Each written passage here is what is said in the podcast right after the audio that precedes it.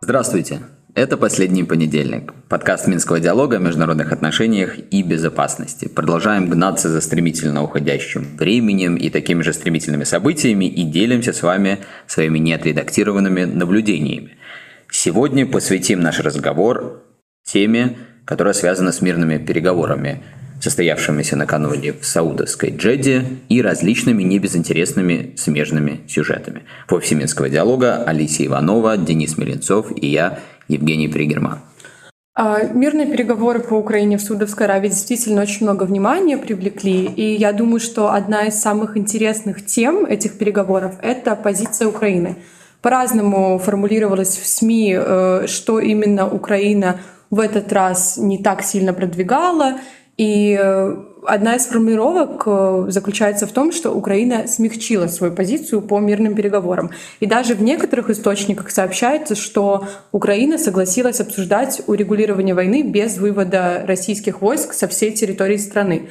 Это вот очень интересно и, конечно, э, совершенно не подкреплено никакими официальными заявлениями э, такая вот информация. Но все-таки хотелось бы обсудить, э, допустим, Украина действительно смягчила свою позицию, с чем это может быть связано? Может быть с тем, что контрнаступление не самым большим успехом обернулось, или, может быть, Украина просто более реалистично смотрит на вещи теперь? Ну, дело в том, что э, план Зеленского, вот, который планировалось продвигать, в том числе на этой конференции, ну, во-первых, довольно очевидно, что он нереалистичен. Я напомню, что э, в рамках этого плана предполагается, что Россия должна вывести э, как предварительное, в качестве предварительного условия все свои войска с территории Украины, и, соответственно, Киев должен получить все свои земли э, по состоянию на 1991 год назад.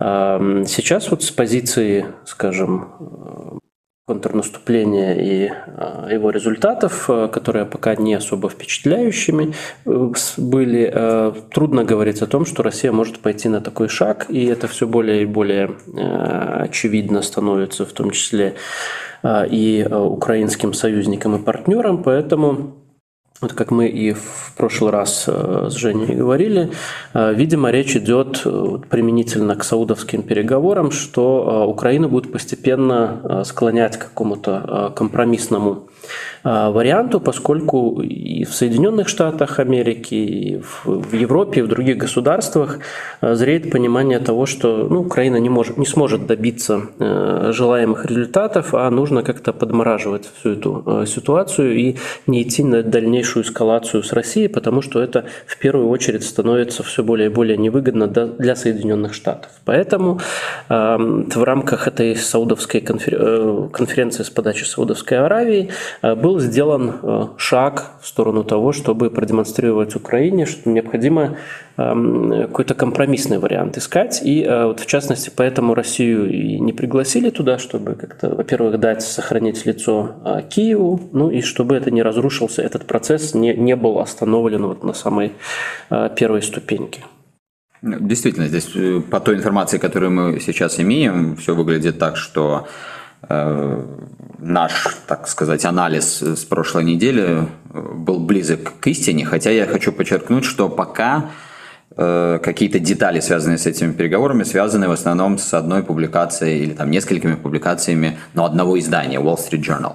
Это, конечно, издание уважаемое, и нет сомнений, что имеет доступ ко многим инсайдерам, но тоже нужно в любом случае пока осторожно с этой информацией работать. Я думаю, если пробовать как-то вот суммировать значение этих саудовских переговоров, то вот, в принципе, о чем Денис и сказал, я, может быть, чуть-чуть перефразирую. Как минимум очевидно, что все большему количеству стран в мире, в том числе и непосредственным основным союзникам Киева, становится понятно, что нужно переводить весь этот процесс в дипломатическую плоскость. Вот мы не раз цитировали Джозепа Барреля, главу европейской дипломатии, который буквально в первые недели этой войны или там первые месяцы в 2022 году заявил, что все будет решаться на поле боя.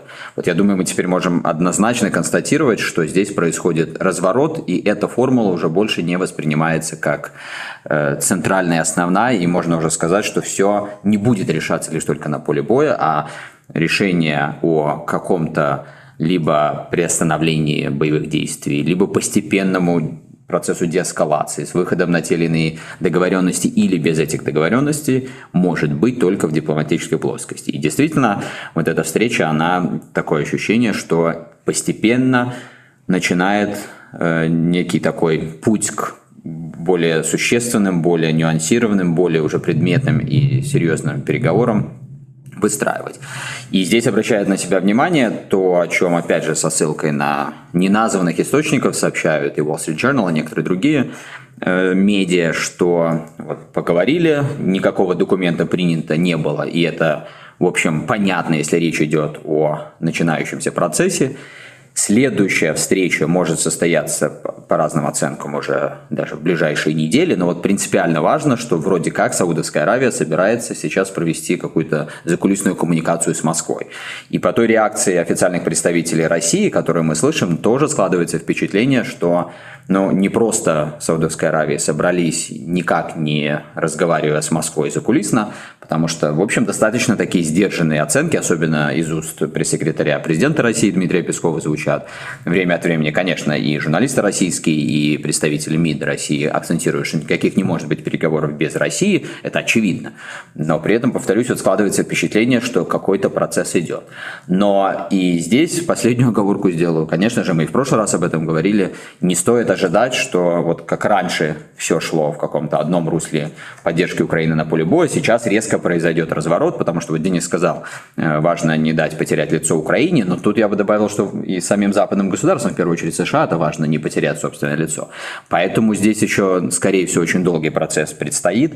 Тут затронуты фундаментальнейшие какие-то вещи, которые нельзя разрешить просто даже э, за несколько встреч за столом переговоров, потому что речь идет о базовых, э, в том числе принципах международного права. Но, тем не менее, вот, наверное, констатируем, как я уже сказал, что намечается постепенный возможный переход в дипломатическое русло, э, и будем дальше смотреть, да, как он будет развиваться.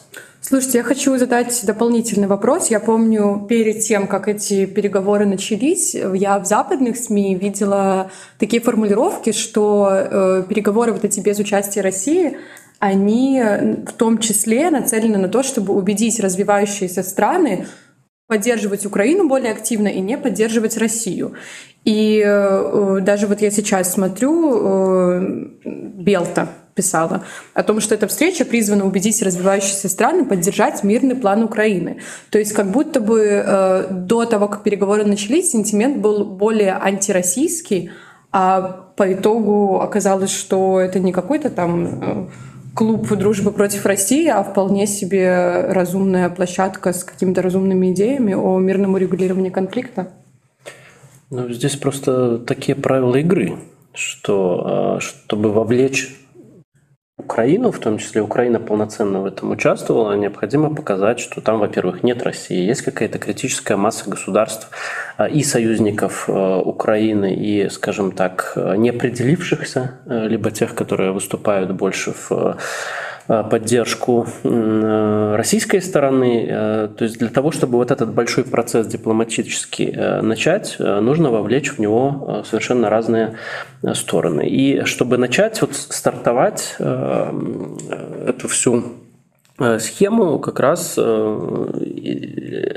решено было сделать так, чтобы показать на первом этапе, что все-таки это конференция в поддержку Украины, но по факту мы видим, что э, речь идет не о том, чтобы страны Юга убеждать в чем-то, а чтобы Украину убедить в том, э, что необходимо дипломатическое э, решение этого конфликта. И здесь как раз вот эти государства Юга, они выступают как такой балансир, чтобы не только там Соединенные Штаты, которые в Украину сначала вписали свою помощь, а сейчас они как-то немножко сдают назад, а чтобы продемонстрировать Украине вот реальность большого мира – а не только ту поддержку на словах, не на словах, а, которая к ним идет со стороны Запада. Ну и вообще сама же постановка о том, что там убедить страны Юга в чем-то, которая действительно звучит последние полтора года и в контексте, скажем, там голосований в ООН и в более широком контексте. Сама эта постановка вопроса, она лишена смысла, это нонсенс, потому что, ну, грубо говоря, если так упрощать, вас хотят вам хочется кушать, а вас хотят убедить в том, что в ваших интересах не кушать. Да? Опять же, упрощаю, естественно, но э, примерно суть вот такая. И поэтому я думаю, что после каких-то э, неизбежных дипломатических вот кампаний, которые в предыдущие полтора года имели место, вот, чтобы призвать, так сказать, э, глобальный юг ответственности. Вот мы не раз вспоминали эту тоже достаточно такую вопиющую, как я считаю, формулировку «не сидеть на заборе», как любит говорить не только сама Украина, но и страны Запада, обращаясь к странам вот этого глобального юга, как сейчас мод, модно, можно, модно, вернее, высказываться. Модно. Конечно, и можно, да, и, и модно. То, конечно, сейчас, э, по прошествии вот всего этого времени, когда очевидны вот эти проблемы и на фронте, о которых мы сказали, то действительно здесь уже такая постановка вопроса, она еще может звучать, скажем, из уст того же Зеленского, потому что ну, нужно понимать, что ему, конечно же, важно тоже объяснять своей аудитории, э, как эти процессы вообще развиваются, потому что только буквально там, если не вчера, то позавчера стоял вопрос о том, что мы вот э, силой сейчас всех выбьем, и это очень важная была такая консолидирующая для украинского общества, вообще для украинского терпения формулировка. Ну а сейчас, если эти условия очевиднейшим образом меняются, и это становится понятно всем, но все равно нужно это каким-то образом объяснять. Так что с точки зрения вот просто такой политической коммуникации это все понятно. Угу. А давайте обсудим участие Китая в этих переговорах, когда э, переговоры ранее проходили в подобном формате, Китай не участвовал, сейчас вот он присоединился и снова представил свой мирный план из 12 пунктов, которые мы уже раньше и видели, и обсуждали в наших подкастах. Я вот хочу спросить, почему Китай сейчас присоединился к переговорам, где Россия не участвует, как это Россия может восприниматься? Может быть, это какой-то нож в спину? А, и в целом, как меняется или остается стабильная роль Китая в урегулировании конфликта в Украине? Тут, может быть, сразу поясним нашим слушателям, кто эм, может быть, подзабыл э, события прошлого года, что вот Алисия говорит, что ранее Китай не участвовал. Речь в первую очередь идет о встрече, которая в прошлом году состоялась в Дании. Ну и тоже как бы общий пафос той встречи был в том, чтобы э, собрать э, всех ключевых стейкхолдеров, кроме, собственно, России, и дать возможность Киеву и Западу убедить этих стейкхолдеров в том, что их позиция неправильная. Но вот сейчас получается, что э, действительно тогда Китай не было, сейчас он есть. И более того, кстати, э, сейчас все подчеркивают, что встреча в Джеди собрала примерно в два раза больше стран. Ну и речь же сейчас идет не о том, чтобы как-то заставить, убедить государства, такие как Китай, Индия, Бразилия и другие, том, что необходимо поддерживать Украину, изолировать Россию, э, речь скорее о другом, что, вот, как мы уже в первой части обсудили, что готовится большой дипломатический процесс, который должен завершиться какими-то компромиссными э, вещами, не консенсусными, да, вот в пользу Украины, а именно компромиссными.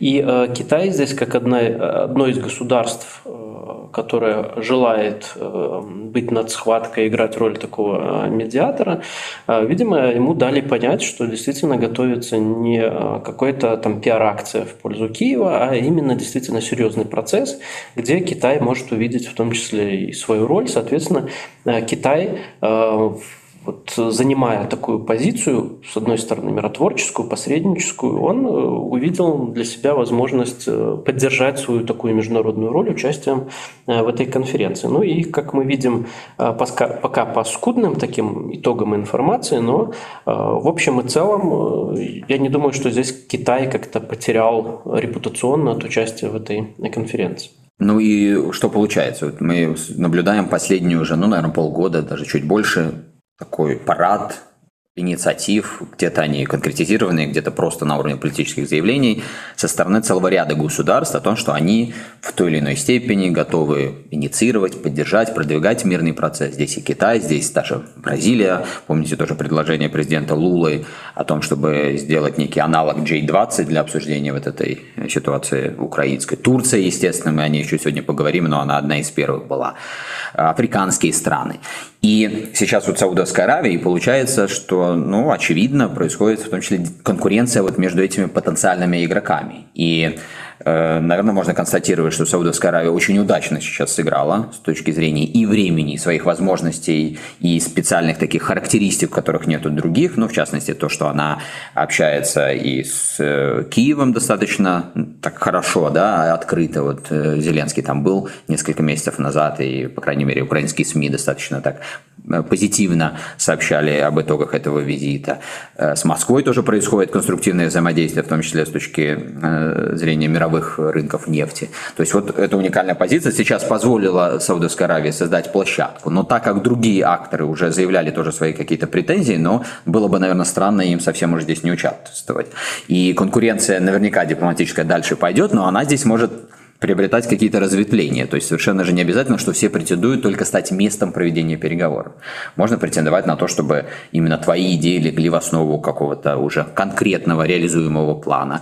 И таким образом может действительно произойти синергия между, ну, условно говоря, Саудовской Аравией, которая предоставляет площадку, там, добрые услуги, если хотите, и теми, кто уже какое-то содержательное наполнение. Ну, на самом деле, вот исходя из того, что вы сейчас рассказали, выглядит очень перспективно э, этот формат переговоров. И мы вот видим тоже в СМИ, что э, большинство участников, а их, напомню, 42 было делегаций, готовы встретиться еще раз в таком же формате в ближайшие недели. Судовская Аравия также предложила создавать различные там рабочие группы по продовольственным вопросам и так далее. Вот. Э, я хочу, наверное, попросить вас дать какой-то прогноз какие вообще перспективы этих переговоров? Можем ли мы как-то ожидать, что формат будет меняться? Может быть, э, можно ожидать, что в какой-то момент Россия каким-то образом э, присоединится, или там, не знаю, Украина, например, отойдет на второй план, Россия войдет в ту же группу, чтобы что-то обсудить. Ну вот как, как вы видите вообще развитие вот этого формата? Ну, пока уже было заявлено там, некоторыми инсайдерами, что будут консультации с Москвой Э, в каком-то виде, и э, повестка дня э, последующих заседаний, она будет так или иначе согласовываться с Москвой. То есть Россия уже втянута, судя по всему, в эти переговоры, и просто речь идет о том, что формат несколько такой непривычный, да, с самого начала Россия не участвует, там обкатывается как-то вот мнение а, и подходы и украинские, и э, мы видим, что в некоторой степени Украина тоже готова идти на а, уступки. А, и когда подключится Россия, видимо, когда созреют условия для какого-то конкретного уже мирного а, плана, либо какого-то там перемирия, для этого должны создаться условия на поле боя. Опять же, мы возвращаемся к этому вопросу. То есть э, стоит э, какой вопрос? Будет ли дальше продолжаться контрнаступление и насколько Киев и страны Запада и Россия готовы к эскалации, и э, тогда это совершенно другая уже ситуация. Либо сейчас вот на данном конкретном моменте, когда э, контрнаступление пока как-то вот оно пробуксовывает, если сейчас вот сесть за стол переговоров и эм, объявить о том, что огонь прекращается, то это совершенно другие условия. А, и э, здесь играет еще э, большую роль фактор времени, про что мы тоже неоднократно уже говорили. Это приближающиеся избирательные кампании, когда тем же Соединенным Штатам э, становится все более и более невыгодно поддерживать вот такой высокий уровень интенсивность э, боевых действий, а нужно а, как-то до, выборов э, решить более-менее этот вопрос. Тут пока сложно давать какие-то прогнозы, потому что на самом деле, несмотря на то, что Киев находится в такой э, очень сложной ситуации и во многом зависит от своих партнеров, но тем не менее в Киеве решения принимаются по ведению боевых действий, и здесь во многом зависит тоже от них, потому что на сегодняшний день, если э, Киев проведет замерение вот здесь и сейчас и произойдет, например, корейский вариант э, разрешения этого конфликта, а, то очень высока вероятность внутреннего конфликта внутри Украины, потому что встанет вопрос, а, почему, а, если произошло замерение здесь и сейчас и такой, такой э, раздел Украины, почему э, эти же люди, эти же политики не подписали Стамбульское соглашение, которое было а, довольно выгодно, если смотреть с позиции сегодняшнего дня, и а, позволило бы избежать огромного количества жертв. То есть, если так очень огрублять, то в Киеве такая дилемма либо сохранение власти, либо потеря власти, либо эскалация. Поэтому здесь э, пока сложно э, давать какой-то прогноз. Ну, нужно смотреть, как будет развиваться ситуация действительно в Киеве и как Киев будет вести себя по отношению к дальнейшим планам а, контрнаступления. И вот эта вот вилка, она пока здесь не, не очевидна. Хотя в целом вот я вернулся бы еще раз к этой формуле, которую я несколько минут назад э, так это озвучил, да, по поводу того, что э, акцент с поля боя только переместился в дипломатическое русло. Я вот думаю, что пока гипотетически, вот если мы можем представить, что каким-то образом она опять, формула эта переместится ключевая на, на поле боя, вот пока этого не произойдет, э, то так или иначе дипломатические усилия, они будут, ну или сохраняться примерно на таком уровне, хаотичном, но все же присутствующем, либо даже нарастать. Э, притом, я думаю, что единственное условие, при котором формула вновь может вернуться к акценту на поле боя, это если вдруг ну, вот что-то происходит, и Украина опять начинает там, иметь серьезные успехи на поле боя, что ну, вот здесь и сейчас кажется уже мало реалистичным. Потому что при сохранении сегодняшней ситуации, когда, ну, скорее такая патовая ситуация, да, на поле боя плюс-минус, либо если Россия сможет перейти к более активным действиям на поле боя, то в любом случае э, странам Запада, конечно же, все более актуально будет говорить о дипломатических разрешениях. Еще раз подчеркну, поэтому я считаю, что в ближайшие месяцы мы в любом случае будем видеть достаточно много всего, где-то публичного, где-то не публичного. Еще обращает на себя внимание вот в контексте этой встречи в Джеде, что вроде бы, опять же, по сообщениям Wall Street Journal, есть идея э, создать какие-то там рабочие группы.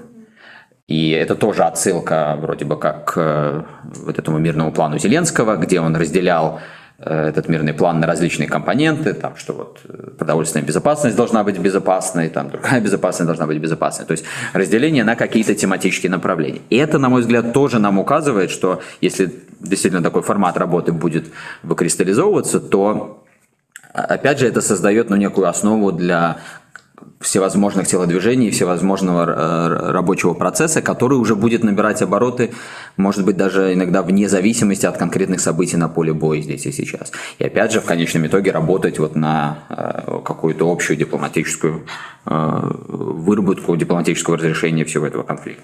Угу.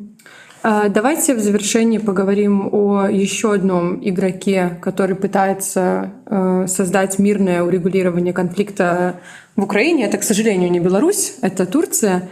А, появились сегодня новости, что Эрдоган э, предложит Путину посредничество, э, рассчитывают, что может договориться о прекращении огня. А также были в СМИ э, указания на то, что Турция будет и по зерновой сделке дальше пытаться договариваться с Путиным. А, давайте вот обсудим, почему какое-то время затишье было определенное от Турции в контексте вот ее роли как посредника. И такой у меня вопрос. Турция сейчас — это единственная страна, которая вот может реально поговорить с Путиным? Ну, как мы видим, э, явно нет. И все эти возможности вернее, инициативы, которые исходят от различных государств, и в том числе сейчас от Саудовской Аравии, это тоже показатель того, что не только э, Турция может как-то поговорить с Россией. Но она ведь была как раз-таки приглашена тоже на эти переговоры, и, может быть, э, ее там как-то делегировали как э, главного переговорщика с Россией? Ну, если предположить, что что-то такое могло быть, то мы об этом узнаем чуть позже, но, судя по всему, все же пока речь идет как раз-таки, как мы сказали ранее, о конкуренции между различными государствами, той же Турции, Саудовской Аравией, Китаем в какой-то степени, хотя я бы утверждал, что Китай здесь немножко э, другой, что ли, плоскости находится. И поэтому сейчас, опять же, как мы ранее сказали, вполне может быть, что различные государства, скажем, опять же, та же Турция, Саудовская Аравия, ну, как-то синергично могут искать свою собственную выгоду в этой ситуации. Кто-то может наполнять содержательными идеями процесс, кто-то может быть вот тем, кто э, такой шаттл дипломати занимается, например, там Эрдоган, если он будет встречаться с Путиным лично, особенно регулярно, и созваниваться, как он это делает, ну, понятно, что эта коммуникация может позволять ему быть более активными, какие-то возможности получать дополнительно, чем, скажем, вот Саудовская Аравия, если она будет более статично представлять свою площадку. Это, кстати, тоже ничего нового в этом конфликте. Вот помните, на самых ранних этапах же тоже целый ряд акторов таких были. Турция, э, она и звонки Эрдогана, и встречи, и в том числе площадку представляла. А помните, австрийцы в самом начале что-то пытались, ну, конечно, очень быстро у них этого не получилось, потому что один визит тогда состоялся австрийского канцлера, после которого его там, ну, сравняли назовем это так дипломатически корректно, землей э, европейские СМИ, и больше у него желания этим заниматься не было. Израиль этим занимался. Вот, кстати, были любопытные э, некоторые комментарии бывшего уже премьер-министра Израиля, который на тот момент тоже вот предпринимал такие действия в рамках челночной дипломатии. А вот они не получились. Ну вот еще раз, э, сейчас многие тоже будут стараться это делать, в первую очередь, потому что это соответствует их собственным национальным интересам, чтобы вот немножко э, вне этой конфронтации остаться и получать бонусы какие-то. А, у меня есть э, еще один вопрос, который, я, который мы не планировали обсуждать, но я не могу его не задать. Вот со всеми этими переговорами в Саудовской Аравии Беларусь как будто вот остается на окраине истории. Ну, получается, что уже все, мы никак не вклинимся в этот формат, слишком были заняты спасением России от Пригожина? Да, вопрос интересный. Кстати, один из наших слушателей э, задавал э, что-то похожее, где э, может быть роль Беларуси вот во всем этом разрешении конфликта и во всем этом процессе. Но на самом деле сейчас мы видим настолько большие международные процессы с э, втягиванием таких очень крупных игроков, что Беларусь здесь, казалось бы, э, теряется на этом фоне. Но э, тем более, да, что страны Запада причисляют Беларусь к агрессорам, соагрессорам, действующим в связке так или иначе с Россией. Поэтому как бы Беларусь не имеет права быть международным посредником, но с другой стороны мы видим, что ряд таких ряд государств, которые на такую роль претендуют, они тоже не вполне, а, либо далеко не нейтральны, как та же самая Турция, но тем не менее а, имеют достаточный политический вес и а, политическую волю для того, чтобы что-то предлагать и даже, можно сказать, навязывать свои форматы довольно агрессивно. Поэтому, что касается Беларуси, я бы до конца не сбрасывал со счетов нашу страну, потому что чем э, такое уникальное торговое предложение, если можно так бизнесовым языком выразиться? Э, Беларуси э, – это страна, которая лучше всех знает, и белорусское, белорусское э, лидерство, да, руководство лучше всего знает Россию, э, российские политические процессы э, и лично Путина. Да. В то же время Украина также не является там, чужим для нас совершенно государством. Это государство, в котором мы так или иначе понимаем эти процессы, которые там происходят, и логику этих процессов. Соответственно, какие-то какую-то коммуникацию мы, а, помимо экспертизы, какую-то коммуникацию между этими государствами, либо внутри них можем вести. И вот а, я бы не исключал в том числе и такие вещи, таких вот черных лебедей, как с Пригожиным и с урегулированием этого а, мятежа, когда Лукашенко снова стал хедлайнером и ньюсмейкером во всех западных СМИ. Можно вспомнить здесь и 2014-2015 год, когда никто не ожидал от Беларуси вот такой прыти, скажем так, но тем не менее вот а, те насмешники были посрамлены, кто говорил, что в Минске не могут быть международные переговоры такого уровня. Поэтому, а, опять же, все будет зависеть от того, как, как будет развиваться ситуация. Потому что действительно, если возникнет вот, гипотетически, а, возникнут такие условия, как вот, Лукашенко когда-то говорил, там раздел Украины, Польша вступает в конфликт, здесь Беларусь как ключевое государство в рамках э, нашего региона применительно к конфликту э, вполне может э, сыграть свою роль, но мне кажется, пока не сложились для этого обстоятельства. Ну и обстоятельства конкретно связаны с интересами, как самой Беларуси, так и внешних акторов. Тут вот мы всегда подчеркиваем, что государства, которые претендуют на какую-то посредническую роль или на предоставление добрых услуг, говоря дипломатическим языком, преследуют очевидным образом свои интересы. Так вот, одно дело, как эти интересы складывались и выглядели для Беларуси, ну, скажем, вот там в 2014 году, да, откуда и пошла эта прыть э, для того, чтобы проактивно создать здесь в Беларуси площадку. Ну, а другое дело, когда страна находится под вот этими санкциями, которые практически уже равняются полублокаде, когда и через санкции, и через политическое отношение к Беларуси на Западе в общем, относится как будто фактически к той же России, да, вот сейчас официальная формулировка последних европейских санкций время от времени звучит, что это уравнять вообще санкционный режим с российским режимом. И понятно, это тоже тогда сказывается на том, как сама Беларусь определяет собственные интересы. И это важно иметь в виду, потому что просто посредничество – это не самоцель, это не просто желание там выглядеть хорошо, это, еще раз подчеркну банально вот эту мысль, это преследование собственных интересов.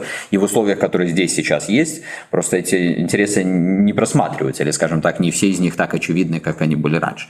Поэтому это вопрос и для белорусского руководства, но это также, вот мы постоянно это повторяем, и вопрос, чтобы задуматься тем, в том числе западным государствам, которые тоже вот время от времени, вот встречаемся тут с дипломатами регулярно, да, иногда ахуют, охуют и дипломаты, эксперты, как же было э, хорошо, когда Беларусь занимала э, позицию, ту, которую занимала раньше. Но вот, э, подчеркну еще раз, для того, чтобы она занимала какую-то похожую позицию, нужно что-то делать с теми условиями, в которых Беларусь находится, как бы банально это не звучало. Ну и на этой э, банально звучащей ноте э, говорим вам Э, спасибо и до новых встреч на этой неделе, дорогие друзья. Э, традиционно добро пожаловать на платформу нашего сайта. На прошлой неделе у нас появился апдейт по поводу санкций. Э, Европейского Союза в отношении Беларуси и контрсанкций э, самого Минска. Мы постоянно отслеживаем эту тему и обновляем, так что, возможно, для вас это будет интересно. И также мы традиционно записали очередной выпуск «Кофе по скриптам» с Минским диалогом, где поговорили о напряженности между Беларусью и Польшей. Один из таких больших сюжетов прошлой недели. Сейчас мы о нем не говорили, не повторяли, но кофе по скрипту достаточно подробно поговорили. Так что добро пожаловать на наш сайт и услышимся.